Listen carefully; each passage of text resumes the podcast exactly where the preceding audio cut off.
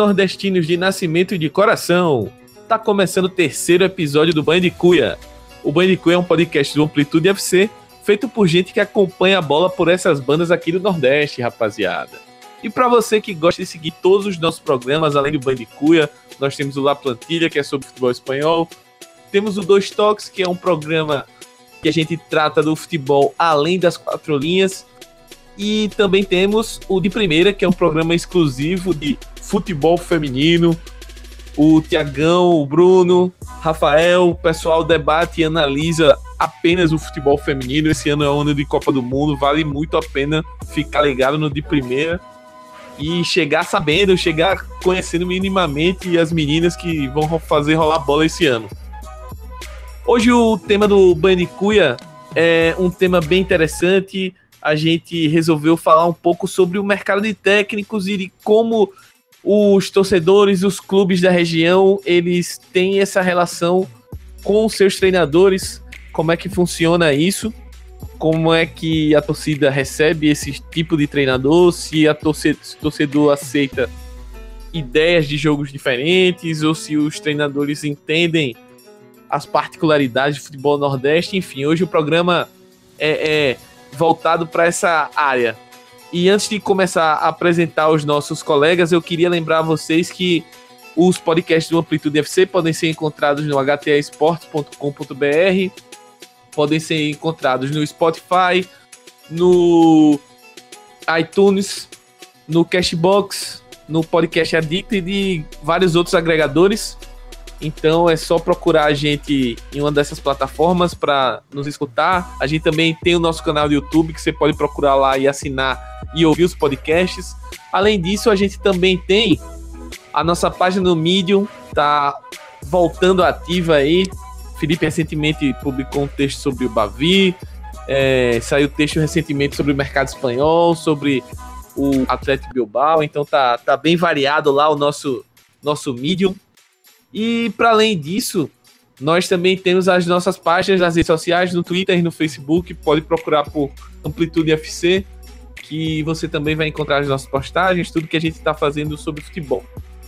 E para apresentar aqui a nossa mesa de hoje, começar com ele, Felipe Velame, direto de Salvador. Salve, Felipe, grande abraço, bem-vindo de volta ao de Cuia, cara. Salve, salve rapaziada. Bom dia, boa tarde, boa noite para quem estiver escutando.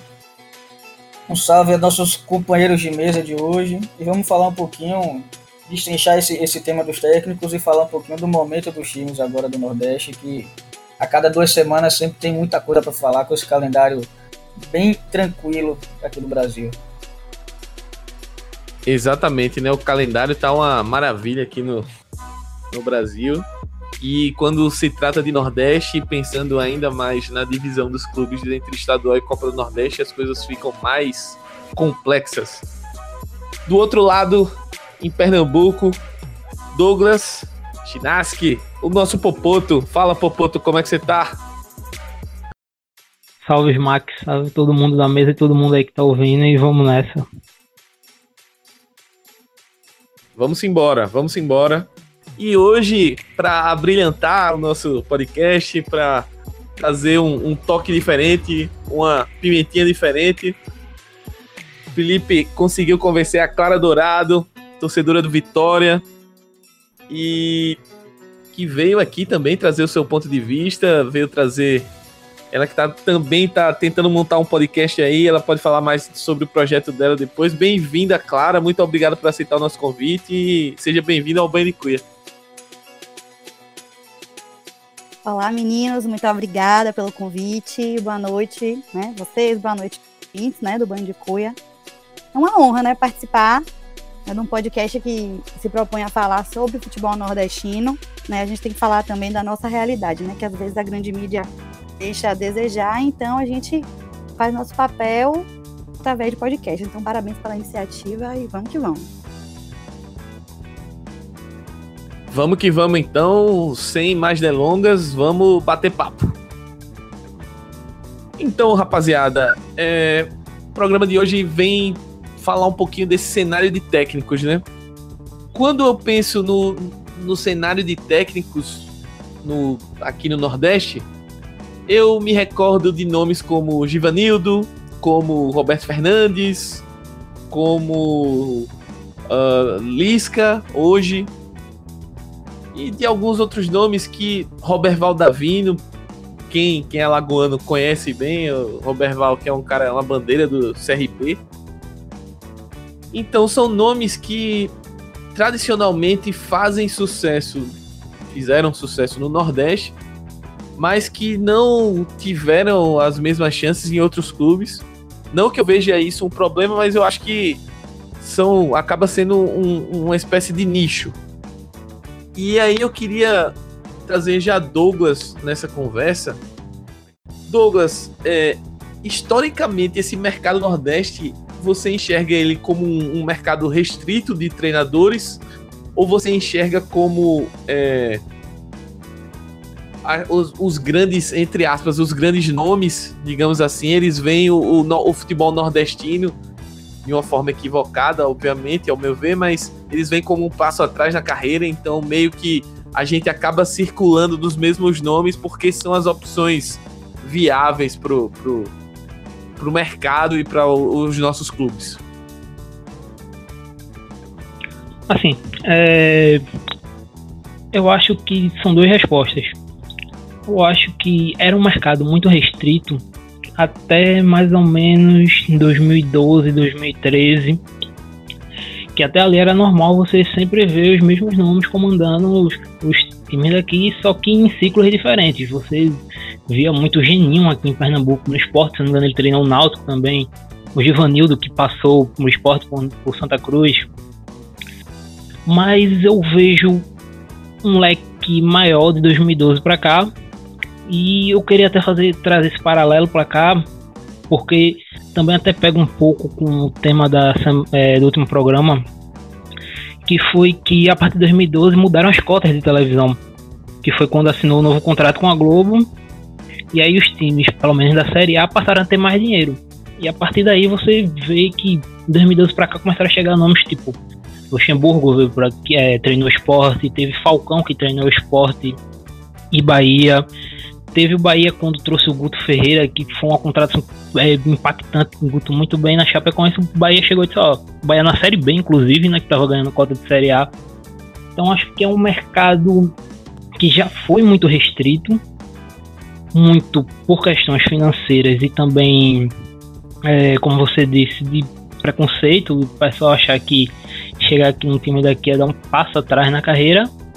Mas nessa década, mas é, especificamente nessa década, houve essa mudança. Houve a chegada de nomes importantes historicamente e no momento, e também é, o maior uso do scout, digamos assim. Porque, além da chegada dos nomes mais famosos e de mais peso, nos últimos anos, pelo menos nos últimos quatro anos para cá, três, quatro anos, tivemos chegando também muitos técnicos novos, né, surgindo aqui no estado. Tu teve o Eduardo Batista que foi revelado no esporte. O Santa Cruz e o CRB ano passado contrataram o Júnior, que teve um trabalho muito bom na Luverdense, que não repetiu aqui o Náutico com o Márcio Goiano e assim sucessivamente. Eu acho que o mercado já foi muito restrito, muito curto, ao ponto de você ver um time trazendo o mesmo técnico duas vezes no ano, mas agora ele está se expandindo e está crescendo. E eu acho que justamente o futebol daqui está acompanhando essa expansão.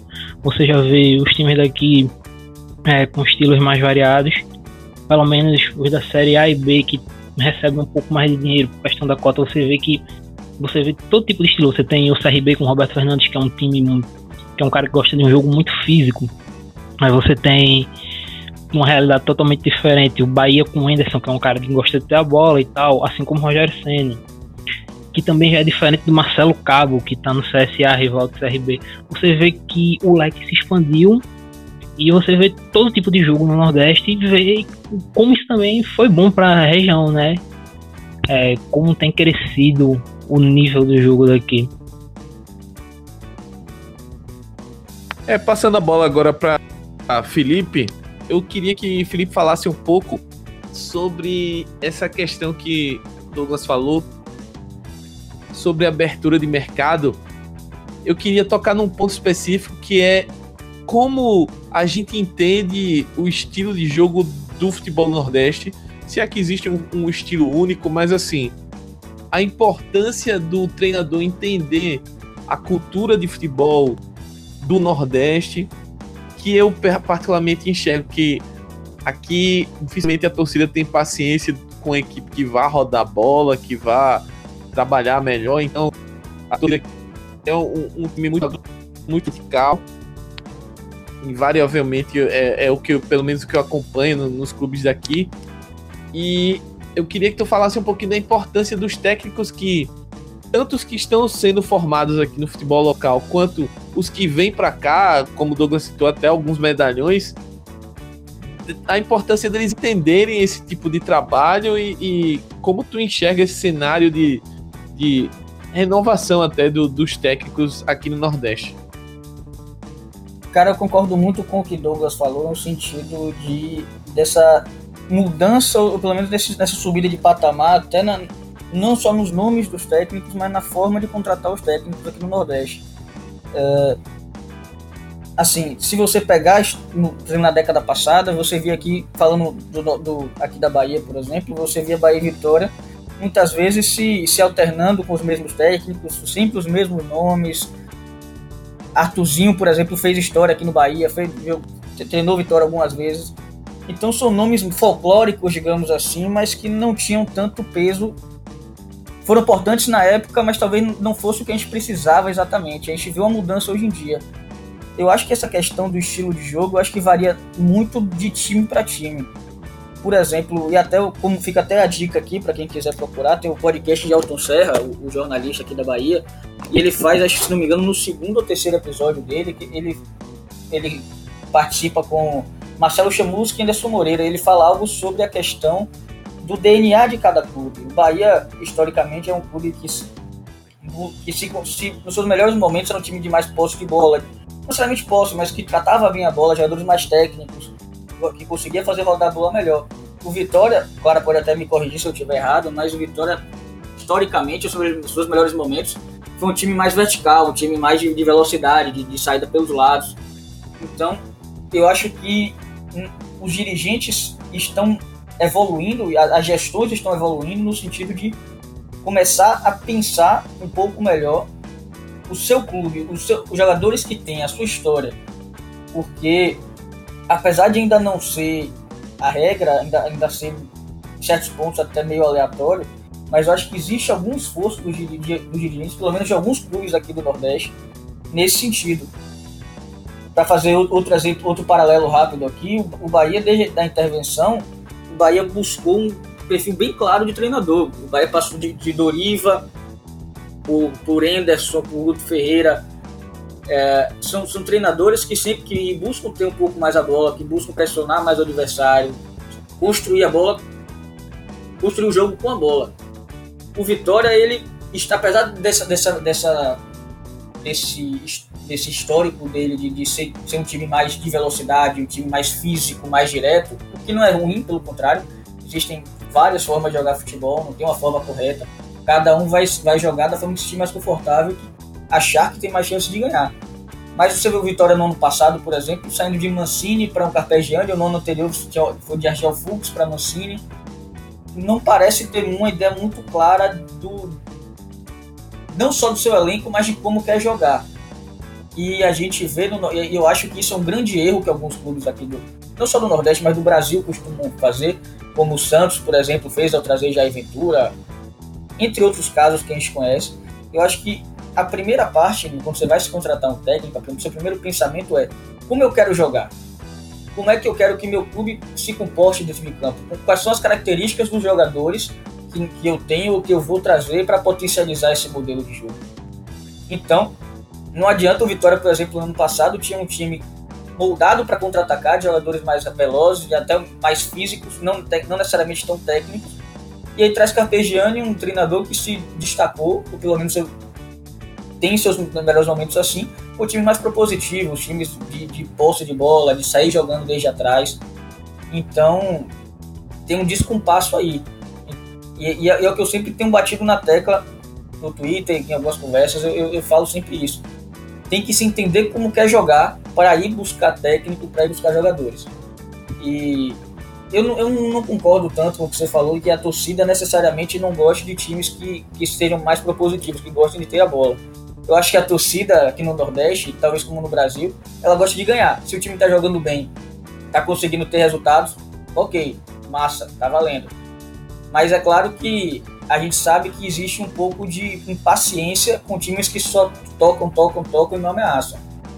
Mas aí, eu, voltando ao começo da minha fala, eu acho que é muito de varia de time para time, da, da, história do time, do DNA mesmo de cada time com a bola. É, e só fazendo paralelo com o que o Felipe falou, que é, a torcida na real gosta de ganhar, é, dá pra gente citar também nesse exemplo de seguir um modelo, o Fortaleza. Fortaleza subiu só da Série C para a Série B com o Zago em 2017, mas antes do Zago, que assim como o Senna, mesmo o Zago sendo um cara que muita gente comenta, é, a gente sempre fala muito das defesas do time do, time do Zago, mas quando é, tem a bola na hora de atacar, ele procura ter um pouco mais a bola, ter uma construção um pouco mais lenta. É, antes do Zago, o Fortaleza teve Marquinhos Santos, teve Emerson Maria e o Rogério Senna agora são caras que, é, é, por estilo, gostam de ter a bola. Então, tipo, o Fortaleza, o próprio Chamusca na época do Fortaleza, um time bem ofensivo.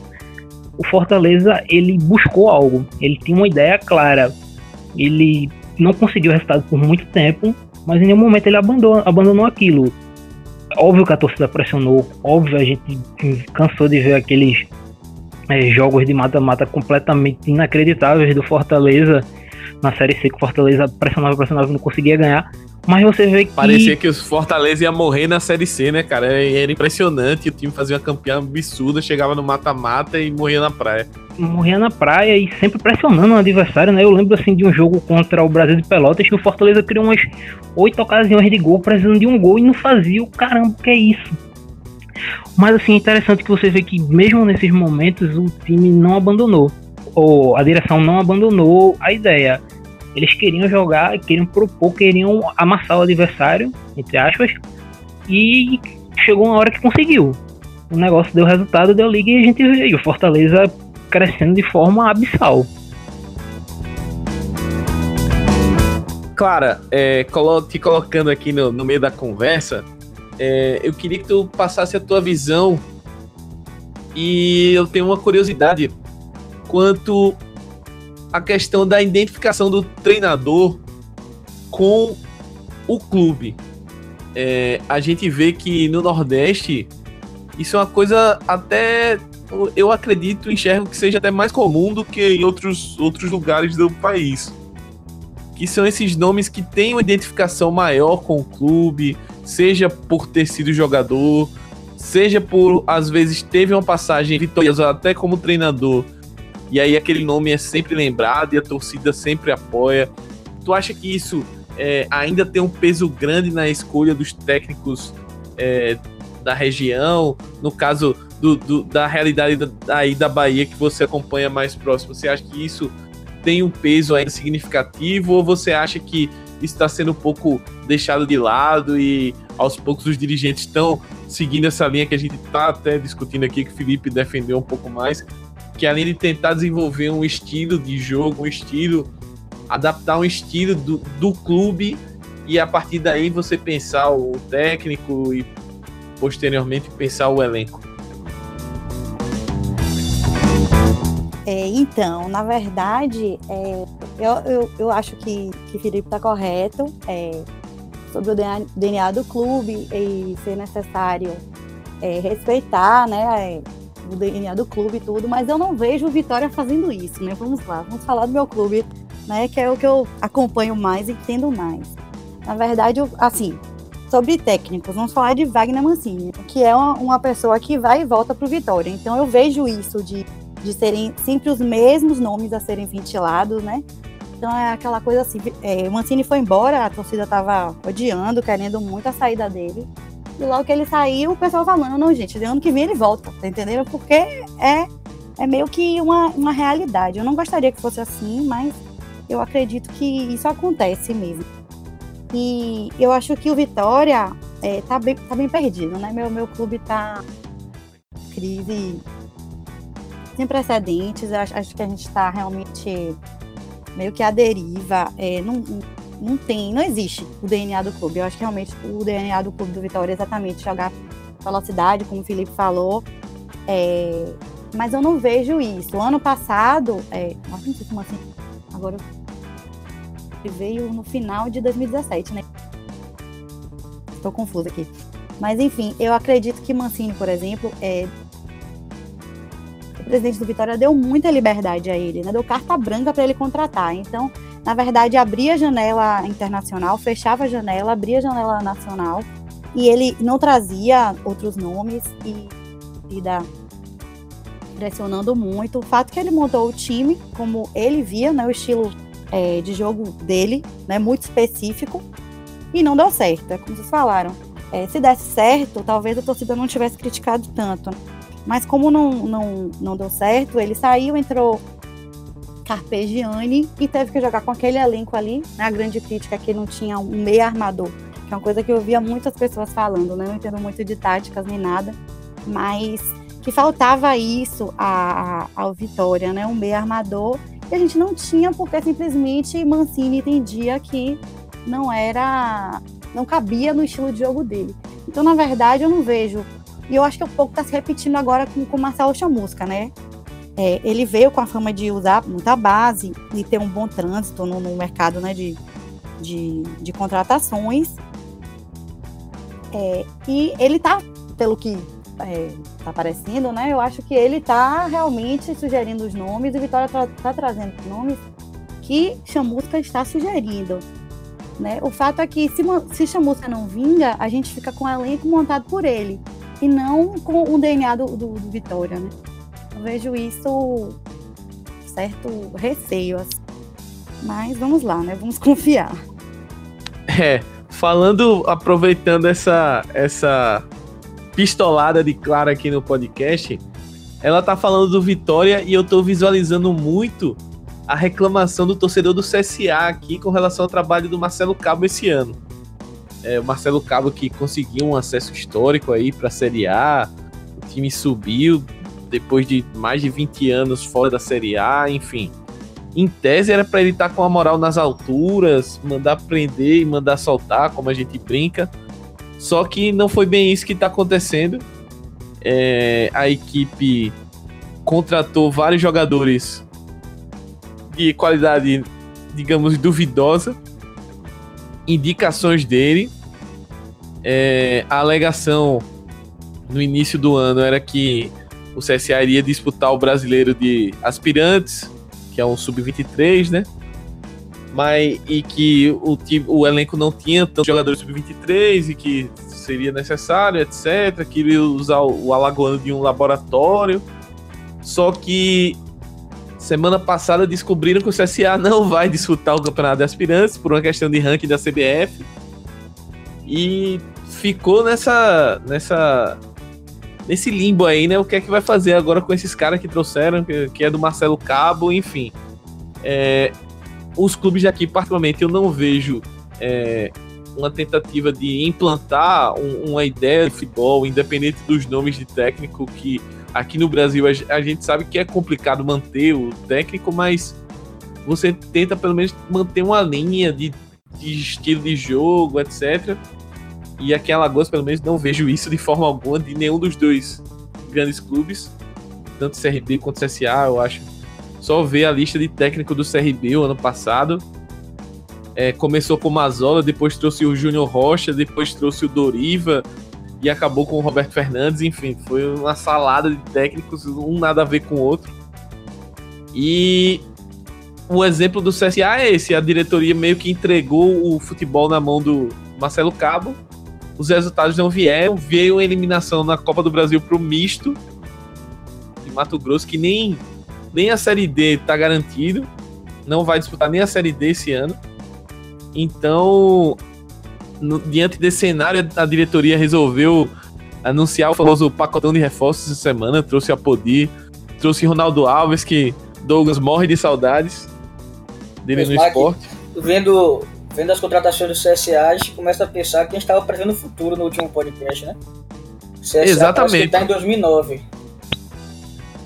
Exatamente. E eles quase, eles quase, refizeram, eles quase refizeram a zaga do esporte que quase caiu em 2016 com a Aposinho e Ronaldo Alves. é só isso que eu vou dizer, é um, não vou falar mais nada. É um, é um projeto aí a longo prazo, rapaz. Você não tá visualizando o além aí do, do CSA. Mas, assim, a torcida tá pegando o pé. Só que, o que é que acontece? É, essa resposta com nomes conhecidos do, do cenário nordestino, etc., é, a torcida aqui deu animada, ó. Pô, agora veio a Podia, agora veio o Ronaldo Alves, agora veio o Carlinhos. E vamos ver como é que vai ser na Série A, né? Vamos, vamos esperar o desempenho aí desses jogadores. Já estão aqui Maceió. Manga Escobar, grande Manga Escobar também, ex-Vasco, chegou. E eu me identifiquei bastante com, com esse desabafo de Clara, no sentido que a torcida do CSA tem uma reclamação muito parecida e em comum é que a gente não enxerga que a direção do clube, a direção do CSA, é, merece elogios em vários quesitos aqui. Na estruturação do clube, o clube estava abandonado, estava entregue e subir da Série D para a Série A é um feito que ninguém havia conseguido, então a diretoria tem os seus méritos. Só que nessa, nesse âmbito de implantar um, um, uma cultura de futebol, uma cultura de jogo, é, eu ainda não enxergo isso na diretoria do CSA e vejo muito um, uma espécie de tentativa e erro de contratação e vamos ver o que acontece aí. Pois, Mas, dentro, dentro disso fala, que você fala, falou, Felipe. dentro disso que você falou, você acredita, dentro da, da, da perspectiva mais imediata do CSA, você acredita no trabalho do, do treinador ou você acha que no sentido de, de você acha que sem ele é pior ou você acha que com ele dá para dá para conseguir alcançar mais ou menos os objetivos da temporada? Ainda que esteja muito cedo para falar isso, né? Tá, é, é, é, como tu falou, tá, tá muito cedo, mas assim, eu acho que tem que se colocar que o CSA conseguiu algo é, inacreditável, assim. O time entrou na Série B pensando em não cair. Só que as coisas foram acontecendo e acabou subindo. Diante disso, era assim, lógico você manter o, o técnico que consegue uma façanha dessa. Só que ao mesmo tempo, a campanha do CSA, o primeiro turno foi muito melhor do que o segundo. E ainda assim, é, o, o, segundo turno, o, toda a campanha, aliás, foi um, foi um time que era muito reativo, que tinha dificuldades para conseguir as vitórias dentro de casa, mesmo jogando contra times que claramente eram piores tecnicamente, o time sofria bastante. É, tiveram, sei lá, pelo menos umas quatro ou cinco vitórias em casa que veio uma bacia das almas, um suadouro desgraçado, aquele 1x0. Ah! Tirado, arrancado da, do fundo da alma. Então, assim, é, o trabalho do Cabo, ele tinha suas pequenas contestações. E com esse começo de ano não tão bom, é, o, o barulho aumentou muito.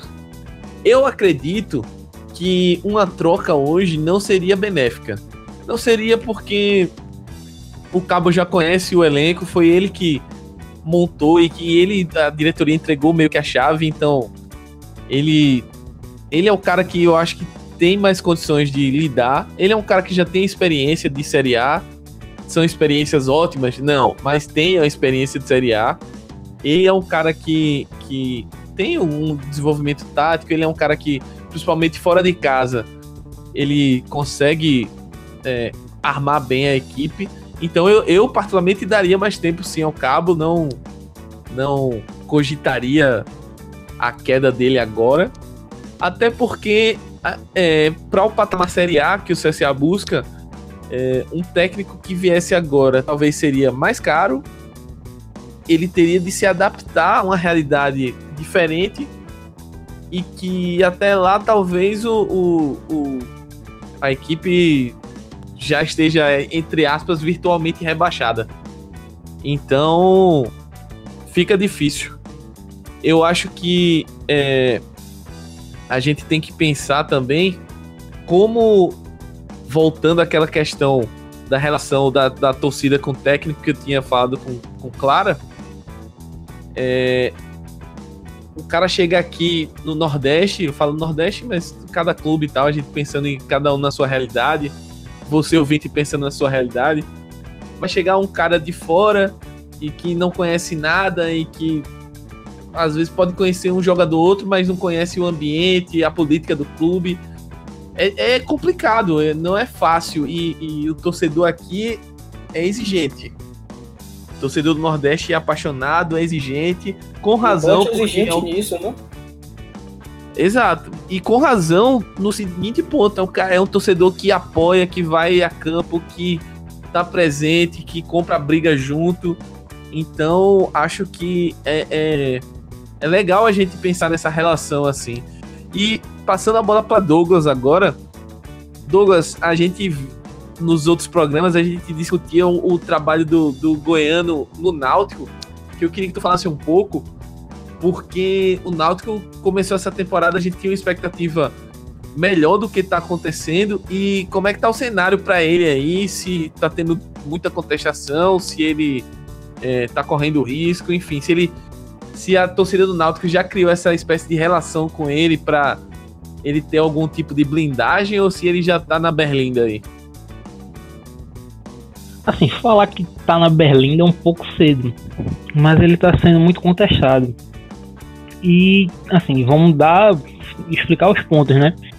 O Goiano é um cara que, como nós falamos nos outros programas, é um cara que gosta de ter a bola. E ele nunca negou isso. Assim, você pegar pelo menos os últimos trabalhos dele, principalmente naquele Figueirense, que começou muito bem a Série B em 2017, é, que ele gosta disso. E ele pegou o Náutico agora no começo do ano, assim, por mais que o Náutico ainda tivesse uma base de 2018, mudaram muitos jogadores, chegaram caras novos, chegaram, chegou o Jorge Henrique, chegou o Jorge Henrique como um reforço de peso da temporada, que, que também já trabalhou com o Márcio Goiano. Chegou o Fábio, chegou a dupla de laterais mudou também. Teve logo o azar do goleiro Bruno se lesionar, enfim. É um modelo um pouco mais complexo, que exige toques curtos desde a saída, com talvez jogadores que, pelo menos hoje, não tem capacidade para isso, como já estamos o Camutanga, o, é, o Josa, o Jimenez um pouquinho. E, bom, é um processo, demora para ser aperfeiçoado. É, eu admito, assim, admito que pela forma que o Náutico encerrou, por ele reconhecer boa parte do elenco, eu achei que esse processo ia ser um, bem mais rápido que o Náutico, pelo menos hoje, já estaria apresentando um futebol bem interessante de se ver. Mas não tá rolando isso. E, bom, ele tá sendo muito criticado por isso. E algumas escolhas meio estranhas também, porque o Náutico teve um começo, uma tabela assim, inicial bem pesada. O Náutico já jogou contra Sport Santa Cruz, é, Sport Santa Cruz Fortaleza, enfrentou o Central, que é uma das piores equipes do, do interior daqui para se enfrentar. É, fez hoje, no dia da gravação, um jogo pela Copa do Brasil, tá fazendo, no momento que a gente tá gravando. Então, o começo. Breaking bem... news: é, acabou o jogo, foi 1 a 1 contra o Imperatriz e o Náutico classificou. Vê, e assim, as críticas são justamente porque foi um começo, eu citei aqui a tabela, uma tabela bem indigesta para um começo de ano, para um mês de trabalho. E o Márcio não rodou elenco. Jogos assim, completamente poupáveis, ele colocou o time titular e o time também foi cansando. Você vê que às vezes no segundo tempo, mais ou menos, os caras estão um pouco mais pesados, um pouco mais cansados. E não rolou. Não tá rolando ainda. E ele tá sendo muito criticado. Assim, eu acho que uma, uma eliminação né, hoje já ia colocar ele naquele de, pô, será que é ele mesmo cara? Então fica assim, que é bem, é, e o que é bem estranho, porque ele talvez tenha sido o técnico que chegou com mais confiança nessa temporada aqui em Pernambuco, pelo menos no trio de ferro. O Leston chegou com Santa Cruz um pouco quebrado, mas é, que também mudou muitos jogadores. Muitos jogadores não, o time todo Santa Cruz mudou, mas que basicamente tá com Pipico, é, eu só lembro do é, Pico Dani Moraes, mas. Grande Pipico. Grande Pipico. É, mas já deixou claro as suas ideias. Você vê como você tá um time muito organizado, um time que defende bem, que sabe o que fazer no ataque, que teve o Elias estourando. Teve o Milton Cruz que chegou no esporte que também já tem uma ideia clara, que já deixou assim, é, meu time vai jogar assim, assim, assim. Vou jogar com dois volantes de destruição. É, vou atacar muito pelos lados, inversão tal, como a gente já comentou. E que também encaixou muito rápido os jogadores. O Milton Cruz ele também teve a, entre aspas, facilidade que ele montou o elenco do esporte. Assim como SA, o Milton montou aqui o elenco do esporte e o que facilitou um pouco nesse entendimento rápido dos jogadores. Eu não sei se com o Márcio também ocorreu isso, não sei até que ponto ele teve participação na montagem do elenco do Náutico. E até uma parada interessante, um, é um ponto interessante. Será que é, se ele não teve grande participação, não trouxeram jogadores que não encaixavam da forma que ele pensava, aí também já complica muito o trabalho do, técnico. E é mais ou menos isso, é o cara que talvez tenha começado a temporada com uma melhor relação com a torcida, mas depois de um mês é o que tá com a relação mais estremecida. Aproveitando esse, esse gancho de relação com a torcida e de como o trabalho vai se desenvolvendo, queria voltar com Clara que estava desabafando sobre o Vitória dela e voltar a falar um pouquinho do Vitória sobre o especificamente o Chamusca, porque o Chamusca chegou nessa nesse início de ano, é, o Vitória vem veio projetando, prometendo reformular muita coisa, é, mudar muita coisa no elenco, é, virar o, o, a página do ano passado, que foi muito ruim. E uma das principais promessas era a questão do time sub-23, que era o, o, uma promessa do, da diretoria. Chegou a anunciar no Twitter que iria usar o, time 23 nos primeiros jogos do ano, no, nos primeiros jogos do Campeonato Baiano. É, o Sub-23 teve até um bom resultado aqui contra o CSA. Eu lembro que foi um 0 a 0 mas que o Vitória poderia ter ganho a partida na, pela Copa do Nordeste. Depois teve um empate em casa e a diretoria resolveu abandonar esse projeto e, e aí deu uma desculpa lá muito esfarrapada, enfim. É, o quanto disso, Clara, tu acha que foi é, uma interferência do Chamusca ou se foi algo de cima para baixo e impuseram para ele? Você acha que isso atrapalhou o desenvolvimento do trabalho do Chamusca?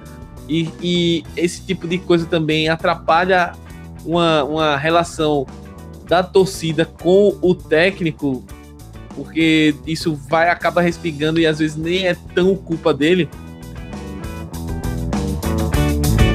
Sim, sim. É, na verdade, quando vocês estavam falando, eu estava pensando aqui, eu acho que né, a cara do Vitória é a cara do primeiro técnico do Vitória, do ano. Né? É aquele que monta o elenco. Foi o que aconteceu no passado e meio que está acontecendo esse ano. Na verdade, quando é, esse assunto dos três né, me é muito caro, né? Porque a gente pedia muito isso, é, colocar os meninos da base para jogar.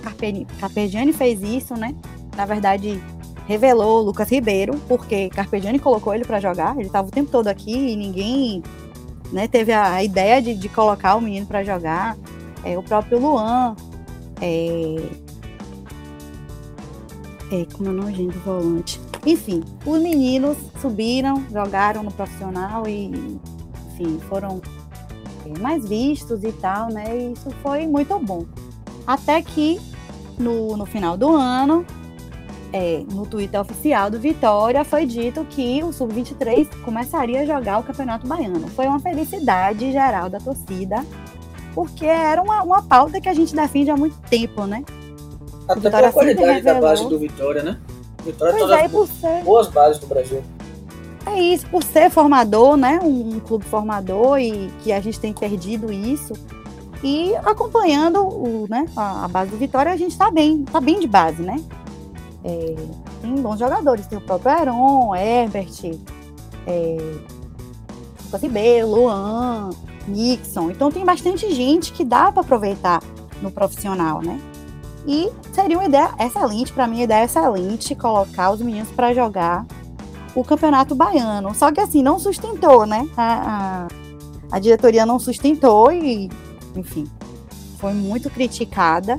Eu acredito que tenha sido por uma questão financeira. Eu quero acreditar que foi isso. Porque não é possível que eu acho que jogou dois ou três jogos e já né, não, não é suficiente para avaliar, né?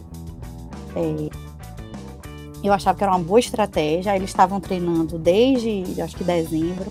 Então a gente tinha é, essa, essa vantagem competitiva, porque o, o, time já estava treinando, já estava mais entrosado. Poderia dar certo. E, Inclusive verdade, fez boas partidas em termos de, de jogo mesmo, apesar de serem dois empates, foram dois jogos que o Vitória jogou relativamente bem, até inclusive depois o contraste com o time principal em começo de temporada se ajustando ainda.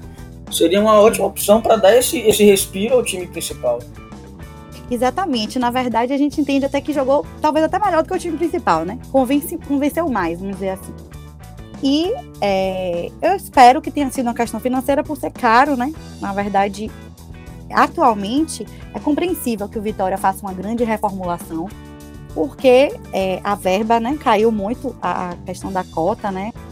Da Série B é, caiu drasticamente o orçamento e realmente a gente vai ter que fazer uma reformulação. É uma pena mesmo o time sub-23 ter sido extinto. Na verdade, aqui vou pistolar novamente, né? Porque o Vitória ainda oficialmente falou: é, não, gente, o, o, o time sub-23 não acabou, não, mas a gente vai dar férias para eles e eles vão ser integrados. Ou seja, não acabou, mas não existe mais, né? Na verdade, na prática, o time acabou. E foi dito que seria, inclusive, integrado ao, ao time principal. E a gente ficou aguardando isso. Mas na verdade a gente não tá vendo isso, né? Na verdade, Chamusca tá trazendo, né? O, pessoal de confiança dele, né? O próprio Leandro Vilela mesmo, Rodrigo e tal, Wesley. E, tá, e a gente está emprestando. Hoje eu soube a notícia de que Herbert e eu acho que Léo Xavier serão emprestados hoje que é, né? O time aqui da Bahia. E todo mundo ficou assim, sem entender, porque teoricamente eles não tiveram tempo de de, de jogar no profissional e de, de, mostrar o seu futebol estão sendo emprestados. A gente não entende muito porque não houve essa integração, porque não está sendo aproveitada a base. Né, em detrimento de, de outros jogadores que estão sendo contratados aí. Estamos ainda aguardando, né? Porque não, não temos ainda o time, não temos é, quantidade mínima de jogadores. Espero aí que venham novas contratações, porque até então Tá difícil o negócio.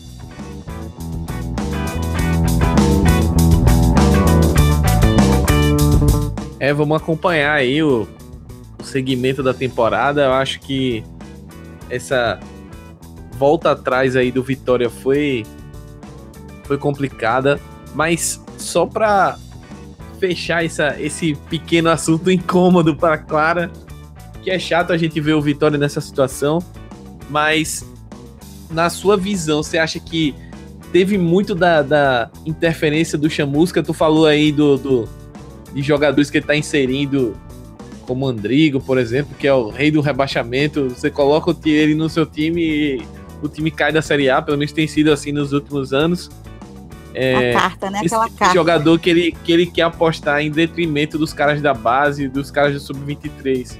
Você acha que é um, uma imposição dele ou uma coisa mais da diretoria de é, é, colocar jogadores mais experientes, até a contratação do Neto Baiano recentemente, que é um cara que é bandeira do, do clube, mas é um cara que é, consequentemente está tirando espaço de alguém mais novo. É, você acha que isso é uma coisa do chamusca mesmo ou da diretoria? a gente acredita que seja uma coisa do chamusca. E isso é uma coisa que nos preocupa porque aconteceu exatamente isso com o Mancini. Deu carta branca 100% para que ele contrate. Por exemplo, a torcida pedia muito escudeiro, né? Eu sou contra, assim como eu sou contra o Neto Baiano, mas enfim. A torcida pedia muito escudeiro e foi dito que Chamusca não quis e acabou. Na verdade, tem uma questão também financeira, porque parece que ele estava cobrando um salário que a gente pode pagar e tudo mas teoricamente ele foi vetado por Chamusca. Vê Chamusca realmente montando o time. E por experiências anteriores, é, temos críticas a, a esse tipo de, de, de, de, contratação, né? Mas eu sou muito otimista, eu gosto de chamusca, particularmente, ele é pai de minha amiga. Então, tipo, eu sempre quis que ele viesse pro Vitória, né? Pelas campanhas que ele fez. Fortaleza, no Ceará, eu gostava dele. É, o jeito de jogar dele e tudo. Então, apesar de, de ver com um certo receio o fato de que hoje, é, às vezes o banco, é, a gente considera é, pessoas que, que poderiam estar jogando, estão no banco, em detrimento da galera que ele trouxe, acredito que a gente tem que realmente confiar. Como você falou, né, do técnico, técnico do CSA, que é o técnico que montou o elenco e por isso precisa de uma de um voto de confiança, né? Eu, particularmente, Clara, confio em Chamusca, apesar de que a torcida já está cornetando, já está é, meio chateada com ele, por conta da, da galera que ele está colocando de titular. Mas eu acredito que é muito cedo, né? Para cobrar. É que Porém, o instinto, o nosso instinto corneteiro, ele não, não consegue ficar quieto, claro. A gente Mas sempre tá. O torcedor tá sempre cornetando alguma coisa. Não é isso, mas eu acredito que realmente é, tem um limite na corneta, né? Tipo, tem que dar um tempo, né? E eu quero acreditar que vai dar certo. É, falando em acreditar que vai dar certo, Clara já deu um gancho sensacional aqui que eu queria abordar com o Douglas, que são quando os clubes maiores da região enxergam potenciais novos nomes em equipes do interior, equipes de menor porte. E aí, Douglas, como é que você enxerga esse mercado dos times, entre aspas, pequenos da região? E como esses técnicos se eles estão sendo bem aproveitados, se eles estão ganhando oportunidades ou se os clubes não estão enxergando tanto esse tipo de esse tipo de treinador. Esse é um, é, é um tema bem legal porque no meu ponto de vista eu não vejo é, nós comentamos mais cedo sobre o leque ter se aberto, mas assim ele foi muito aberto para técnicos que vêm de outros locais é, como o Jânio Rocha, que você citou, que veio da Luverdense. Mas não, nós não vemos tanto é, os times da série A, B e talvez até a C, a C nem tanto, apostando nos técnicos que se destacaram entre equipes da D, mesmo sendo equipes grandes da D ou equipes que estão sem divisão. Por exemplo, é, salve um engano, eu não tô dizendo aqui que ele é um grande técnico nem nada, mas assim, até você pode falar que ele se acompanhou de perto. Eu só lembro do Oliveira Canindé disputando a Série B uma vez. E, cara, ele fez alguns trabalhos muito bons, muito bons mesmo, no CSA, no Campinense principalmente. Acho que esses dois foram os mais destacados dele. No CSA, onde ele no conseguiu... América Natal também, ele foi, foi bem também. Veja, então assim, em nenhum momento. Eu só lembro dele no Santa Cruz no final de 2014. Que ele dirigiu o time ali nas rodadas finais, mas fora isso eu não lembro dele é, comandando a equipe por algum tempo na Série B. Em compensação, você já vê as equipes apostando mais em alguns técnicos que vêm. Por exemplo, o Náutico apostou uma vez no técnico que eu esqueci agora o nome dele, que veio do Novo Hamburgo. Que, poxa, ele foi campeão é, do Campeonato Gaúcho e tal, e que não encaixou bem no Náutico, mas, poxa, tu tinha um cara como Oliveira Canindé aqui perto, tu tinha um cara como o Francisco Diá. Cara, o Francisco Diá é, fez aquela campanha absurda com o time do Campinense, assim. Era uma defesa, o sistema defensivo do Campinense era uma arte naquela Copa do Nordeste. Depois ele teve uma passagem relâmpago pelo América de Natal. E depois ele subiu com o Sampaio para a Série B. E cara, ninguém apostou nele. Assim, dos, digamos, maiores que o Sampaio já é um grande, mas assim, um time que já tava na B, um time do Nordeste que tava na Série A, ninguém apostou nele, porque tipo, tem algum motivo específico. E aí você pode citar, é, posso até ligar um paralelo com outros técnicos que estão bem agora, como o Luan Carlos, que é o técnico mais jovem do Brasil, que dirige o Atlético Cearense, ex-Uniclinic, e já vem pelo menos duas temporadas assim muito boas, é, Ano passado ele foi eleito técnico revelação, se eu não me engano. Esse ano o time também vem bem. E assim, mesmo ele sendo um cara muito jovem, você vê que é um cara que hoje já pode é, aceitar um desafio maior, uma série C, por exemplo. e você não vê os times de mais massa é, enxergando esse potencial, não sei se enxergar é a palavra correta, e apostando nele. Tu teve aqui em Pernambuco, por exemplo, o Sérgio China, que fez é, campanhas excelentes pelo Salgueiro, caiu ano passado com o time para a Série B, mas assim, quase subiu o Salgueiro de divisão, foi finalista do campeonato estadual e ninguém nunca olhou. Então acho que vale é, a reflexão nesse ponto. O que falta, já que nessa questão do mercado, o mercado está tão aberto, os times estão apostando cada vez mais, estão enxergando mais, o que falta para eles enxergarem os promissores daqui da região? E também o que falta para eles começarem também a formar técnicos. Porque Cara, eu, só, só, só invadindo rapidamente sua, sua, seu pensamento, Douglas, aqui, eu, eu concordo plenamente com o seu ponto de vista. Eu acho que seria perfeito no sentido de lógico a gente aproveitar esse mercado de treinadores emergentes ou até de formar treinadores, como você vinha falando. A questão é que eu não sei até que ponto isso seria recebido, isso, isso sendo muito pragmático, olhando a coisa da realidade. Não sei muito como a torcida veria isso, porque a gente sabe como é a torcida aqui. A torcida do Nordeste, historicamente, gosta de grife, gosta de nome, gosta de respaldo. Se o cara não tem, a paciência é digamos que diretamente proporcional ao currículo do cara. E eu, eu sou completamente a favor você você procurar na, no, nos times menores, campeonatos regionais, campeonatos estaduais, Série B, Série D, de, treinadores que se destaquem, que tenham ideias, que, que façam os seus times jogarem bola. Agora, eu questiono apenas a, a real praticidade, é, de forma pragmática mesmo, de como isso seria aplicado. É, é o mundo ideal e o mundo real, né? Exato. Assim, é um, é, é, mundo é ideal grande, e real. O grande empecilho, mas seria muito legal de ver uma parada meio tipo FM mesmo, de, de ver um treinador despontar no campeonato estadual, chegar numa final, por exemplo, no campeonato estadual, uma coisa assim, ou na Copa do Nordeste, e aí conseguir uma chance num Bahia, num esporte, num Náutico, num Vitória. Seria muito legal de ver isso.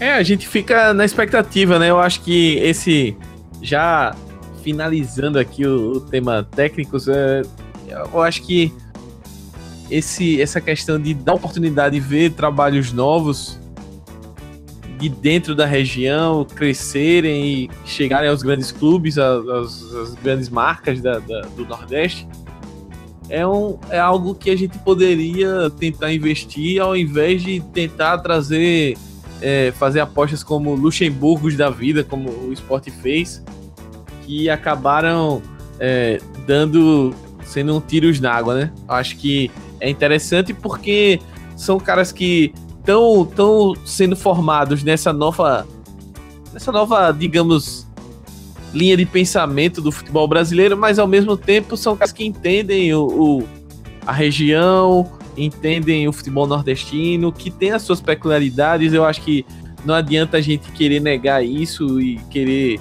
é, dissociar isso do, do trabalho, porque isso é importante. Não é todo mundo que vem de fora e consegue se acertar no, no futebol aqui.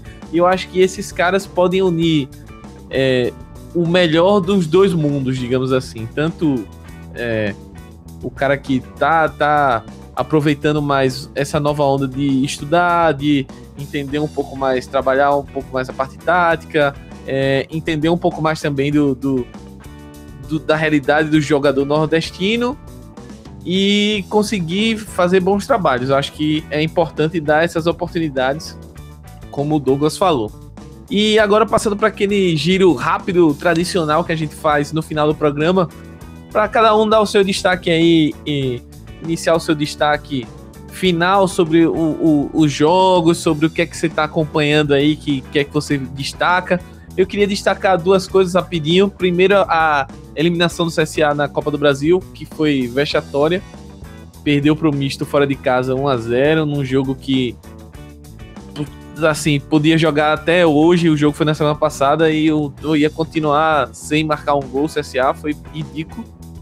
E no final de semana aqui teve o clássico das multidões pelo estadual e o futebol valeu tanto quanto o jogo em si, que não valia nada, porque era um jogo de fase de classificação do estadual.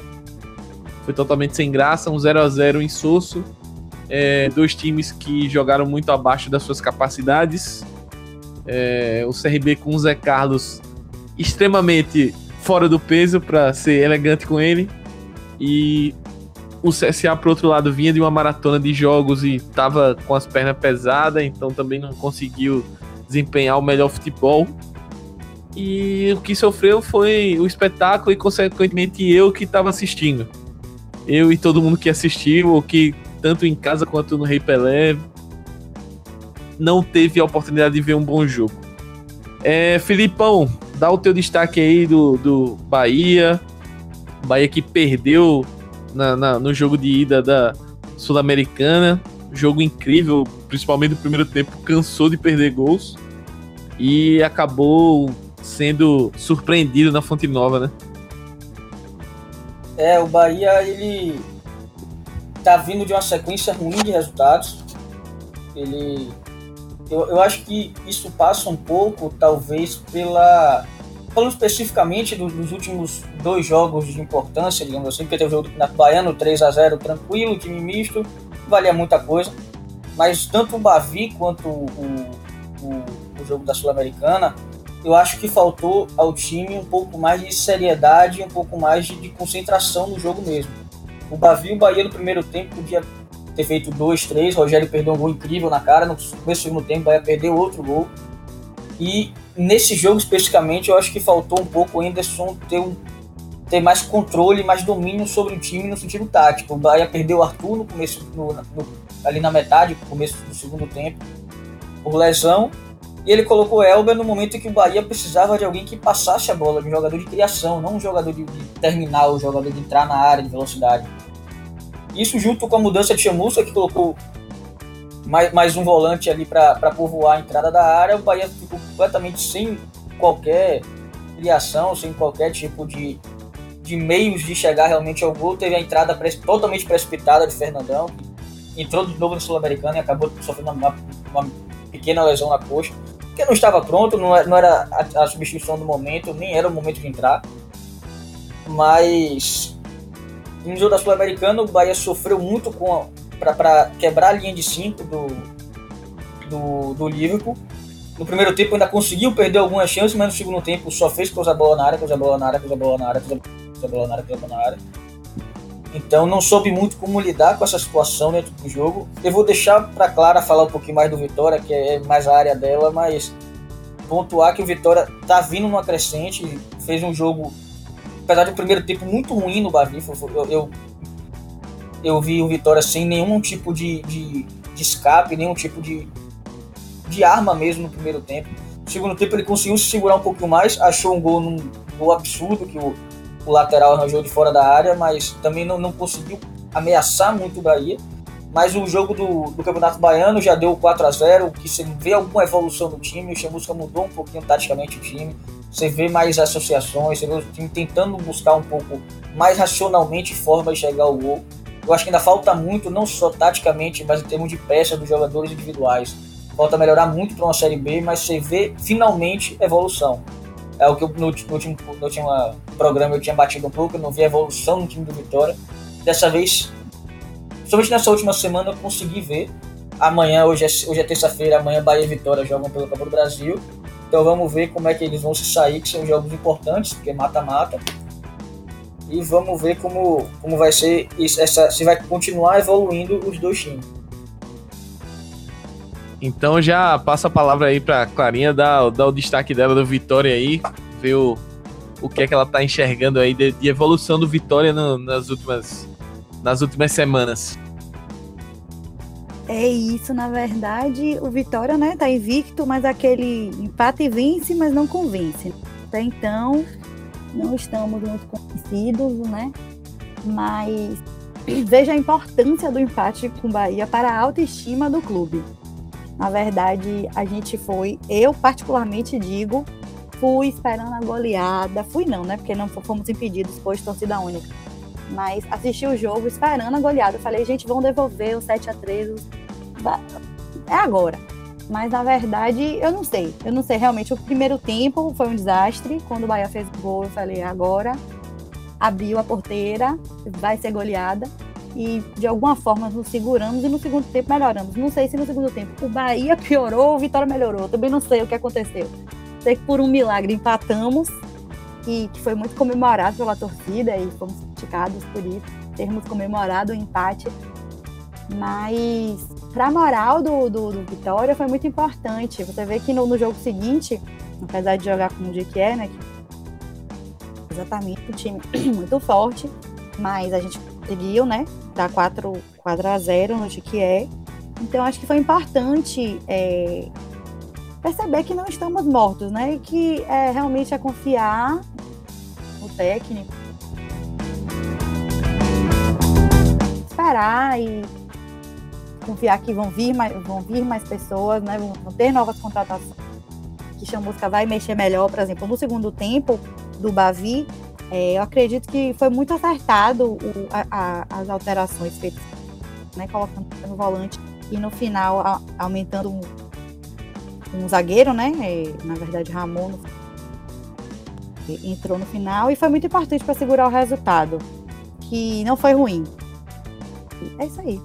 Basicamente isso aí. É, vejo que está tendo uma evolução, mas ainda falta falta muito, né? falta evoluir muito para conseguirmos alguma coisa na Série B. Mas enquanto o Campeonato Baiano e Campeonato e a Copa do Nordeste, é, acredito que nós vamos ressuscitar, vamos dizer assim. Então vamos aguardar aí essa evolução do Vitória para para as próximas rodadas, próximas Oremos. partidas. Oremos é o que a gente espera. Douglas, dá o teu panorama aí do, do nosso esporte, nosso NAUTICO, Santinha. Como é que tá aí a, a galera?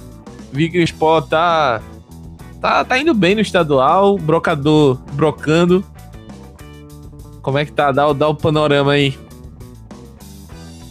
É, bom, já falei um pouco sobre o Náutico, mas eu vou só ressaltar que teve clássico, é, Santa Cruz e Náutico foi 2 a 2 foi um jogo animado, para dizer assim, onde o Náutico novamente não foi tão bem. É, então vamos estar um pouco mais Santa Cruz e Esporte aqui. Santa Cruz, como dito, o Leston achou é, a sua forma de jogar, passou, os jogadores encaixar, é, acreditaram e absorveram bem a ideia. Já um time que dá para dizer que já é seguro, Hum, é, fica até chato falar todo programa, mas assim, o Elias está num nível completamente diferente. Teve a volta do Pipico nesse tempo, entre um programa e outro. O Pipico voltou muito bem, fez dois gols no clássico. Foi dois gols da Cruz foram do Pipico. E você vê que o Santa Cruz que é uma equipe que já tem a ideia. Mostra o Pipico, mostra. Monstro. monstro. É, e você vê que é um time que já tem uma ideia estabelecida mas que está evoluindo. Você vê que aquela ideia está ficando cada vez mais madura, que os jogadores estão é, absorvendo cada vez mais e que estão evoluindo junto. Dando destaque além do Pipico e do Elias, eu gostaria de citar o Meia Alan Dias, que está muito bem em Santa Cruz. Foi uma contratação extremamente acertada, talvez a melhor contratação dessa temporada. O esporte, como você disse, começou bem o estadual. É, o Milton, ele é um cara que tem as ideias dele já bem claras, muita gente tá criticando. Eu sou um dos que critica porque ele tá gostando de jogar. Um dia gostando. Ele tá jogando com dois volantes de maior destruição que estão ali muito mais para marcar para é, ajudar ali na defesa e buscar uma bola longa, quem sabe vez ou outra infiltrar bem na área, que são o Ronaldo, que é revelado na categoria de base do clube que tá bem, e talvez a grande surpresa, pelo menos para mim nessa temporada, que é o volante Charles, que veio do Inter. Eu não esperava que o Charles começasse tão bem no esporte. Inclusive, eu nem esperava que ele fosse titular. Era um jogador que eu vi a contratação assim, meio não com bons olhos, mas começou bem, tem que ser dito. E o Milton tá deixando a ideia bem clara, aquilo ali de atacar muito pelos lados, inverter. Você vê que o Guilherme tem um peso muito grande na forma que o esporte joga. E o Brocador começou fazendo gol assim, é, a expectativa era que o Elton fosse ser titular, porque o Milton falou isso. Ele disse em entrevista: o meu titular vai ser o Elton. E bom, o Hernani não quis saber disso, começou muito bem. foi poupado nessa última rodada contra o Petrolina, porque o Sport vai jogar a Copa do Brasil, como não só ele, como boa parte do elenco, mas é um cara para ficar de olho. Acho que se tivesse que destacar três nomes nesse início do esporte seriam Guilherme, hoje no caso, está, destacar hoje seriam Guilherme, Charles e Hernando Brocador. Brocador e Pelelton, que dupla, que dupla, meu amigo. E é nesse ritmo aí que a gente vai chegando ao final do Bandicuia, da terceira edição do Bandicuia. Muito legal o bate-papo hoje, bate-papo bem interessante, bem corneteiro, bem arretado. Queria agradecer todo mundo que participou e chamar aí o Filipão para dar o seu alô final, vender a sua rede social aí para a galera que quiser acompanhar. Texto no Medium aí sobre os momentos, o momento de Bahia e Vitória. Quem quiser, quem não viu ainda, puder acompanhar, dá, dá, dá tua pala aí, Filipão. Mais um Bandicuia para conta. Agradecer muito participação de Clara, que topou nossa maluquice aqui hoje. Mas quem quiser ver as besteiras que eu falo de futebol, tô lá no Twitter, no Felipe Underline Velame. E vamos lá, seguindo acompanhando o futebol do Nordeste, valorizando o futebol daqui que precisa ser resgatado, precisa ser, ser mais falado, mais pensado, mais valorizado. E vamos que vamos até o próximo, até o próximo programa. Até a próxima. Douglão, grande abraço, velho. Valeu, mais um programa na conta, mais um banho de cuia. E daí teu recado, quem quiser ver as secadas que tu dá aí no, no Náutico, no Santa, no Sport, de futebol em geral, como é que faz? É, só pra constar, esse é o maior boato da história, que eu sou zicador, isso não existe. Mas vamos lá. É, pra quem quiser me seguir nas redes sociais, é a, no Twitter é arroba Douglas Popoto, Douglas com D maiúsculo. E antes de me despedir, acho que um momento programa do Faustão, porque alguns ouvintes da gente pediu pra eu mandar um alô aqui no programa, então só pra. É, o Newton Cordeiro, de Jabotão de Guarapes, Pernambuco. Pedro Morcelli, de Curitiba, o cara de Curitiba prestigiando aqui um programa sobre o Nordeste. E o Ricardo Tavares, que é um jornalista de Ceará, e inclusive fica aqui o convite. Na verdade, quem convida é o Smack, mas se algum momento ele quiser participar aqui, sinta-se convidado aqui, falar sobre o futebol da tua região. E é isso aí, valeu. Valeu também a Clara por é, nos dar a honra da participação. É isso aí, até a próxima. É isso aí. Agora, duas coisas. Primeiro, que quem acompanhou desde o primeiro programa Banho de sabe que o Douglas é o rei da zica todo o time que ele elogia, o jogador que ele elogia. Quando a gente vem gravar na segunda quinzena, o ou, ou o time tá uma desgraça, ou o jogador não tá bem, ou contudo, acontece alguma coisa. Quanto à questão do convite, já tá mais que convidado, mas a galera aqui, do, a equipe tem toda a liberdade, o Douglas tá cascatando aqui, tá, todo mundo tem liberdade de convidar aqui a rapaziada. E por fim, queria agradecer a participação de Clara. Clarinha, muito obrigado pela sua participação. Obrigado por representar as mulheres mais uma vez. A Aninha veio no programa passado, você veio hoje. A gente está tentando é, sempre colocar uma voz feminina porque a gente acha, não por colocar, mas porque a gente acha que é importante abrir esse espaço é, tem muita, muita menina acompanhando o futebol, acompanhando de forma legal e interessante, com conteúdo que pode passar coisas legais para quem ouve. E você, mais uma, mais uma vez, provou isso. E queria agradecer muito você ter aceitado o convite. As portas do Bandicoot estão sempre abertas para você, quando você quiser voltar e falar mal, seja do Chamusca, do Ricardo Davi, do Neto Baiano, enfim. Ou falar bem. Tomara que seja falar bem, que o Vitória siga o ano aí com voltando para o lugar que ele merece. Ah, muito obrigada pelo convite, meninos. Foi muito legal. Foi uma experiência bem bacana mesmo. Tô feliz que Douglas não falou do Vitória, então, tipo, não vai zicar jogador da gente. E eu espero um dia voltar para falar bem, né? Quero, pelo amor de Deus, nada de, de, de falar mal de chamusca, nem de neto baiano. E se eu voltar um dia, eu espero voltar para falar coisas boas deles, né? Muito obrigada pelo convite. Realmente as meninas estão. Eu digo que da bolha, né, do Twitter do Vitória, eu digo que eu nem sou a que mais entende. Tem muita menina legal e acompanhando e que entende tudo de tática e entende muito de futebol. E na verdade é, não tem sexo, né, gente? Quem gosta de esporte gosta de esporte. Isso não é relevante, mas muito legal é, a ideia de vocês de inserir também as meninas, né, para ter uma voz feminina falando de futebol. Sim, importante. Muito obrigada pelo convite. E Clarinha, para quem quiser te seguir aí nas redes sociais, ver o que, é que você tá falando sobre o futebol, sobre o Vitória, tem projeto do podcast aí que você tá iniciando, fala aí, fala aí pra galera como é que o pessoal pode te achar e ouvir você e ler você, enfim. Ah, gente, é verdade, esqueci. Então, no Twitter, eu sou a, a arroba Dourado Clara, quem quiser ouvir lá, eu sou um pouco treteira, tenham paciência comigo.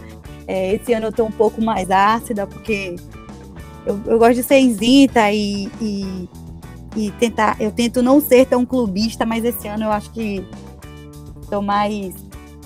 É, tô mais leoa, né? Eu acho que o, o clube tá precisando da gente, tô um pouco mais ácida, mas quem quiser ouvir, acompanhar, tô lá no Twitter e estamos aí com esse projeto, né? De um podcast que ainda não tem nome, ainda está em fase de gestação mas é um podcast para falar do Vitória na perspectiva do torcedor, né? Menos de, de, de, assuntos técnicos e táticos e mais corneta e bobagem, zoeira, que eu acho que é uma coisa que falta um pouco. Né? E aí, a gente tá fazendo esse podcast aí. Assim que, que, que tiver tudo certo, eu peço a vocês para divulgar para que mais pessoas possam ouvir. Com certeza, vamos divulgar sim. E ao contrário do que pode parecer, a gente também define a corneta, acha que é importante, claro que na medida certa, com, com parcimônia, mas tem que ter a cornetinha de futebol e corneta todo mundo ter o seu lado corneteiro. Né, Exato, Só todo mundo ser... É aquela corneta consciente. Aquela corneta. Corneta em Uruguai com responsabilidade.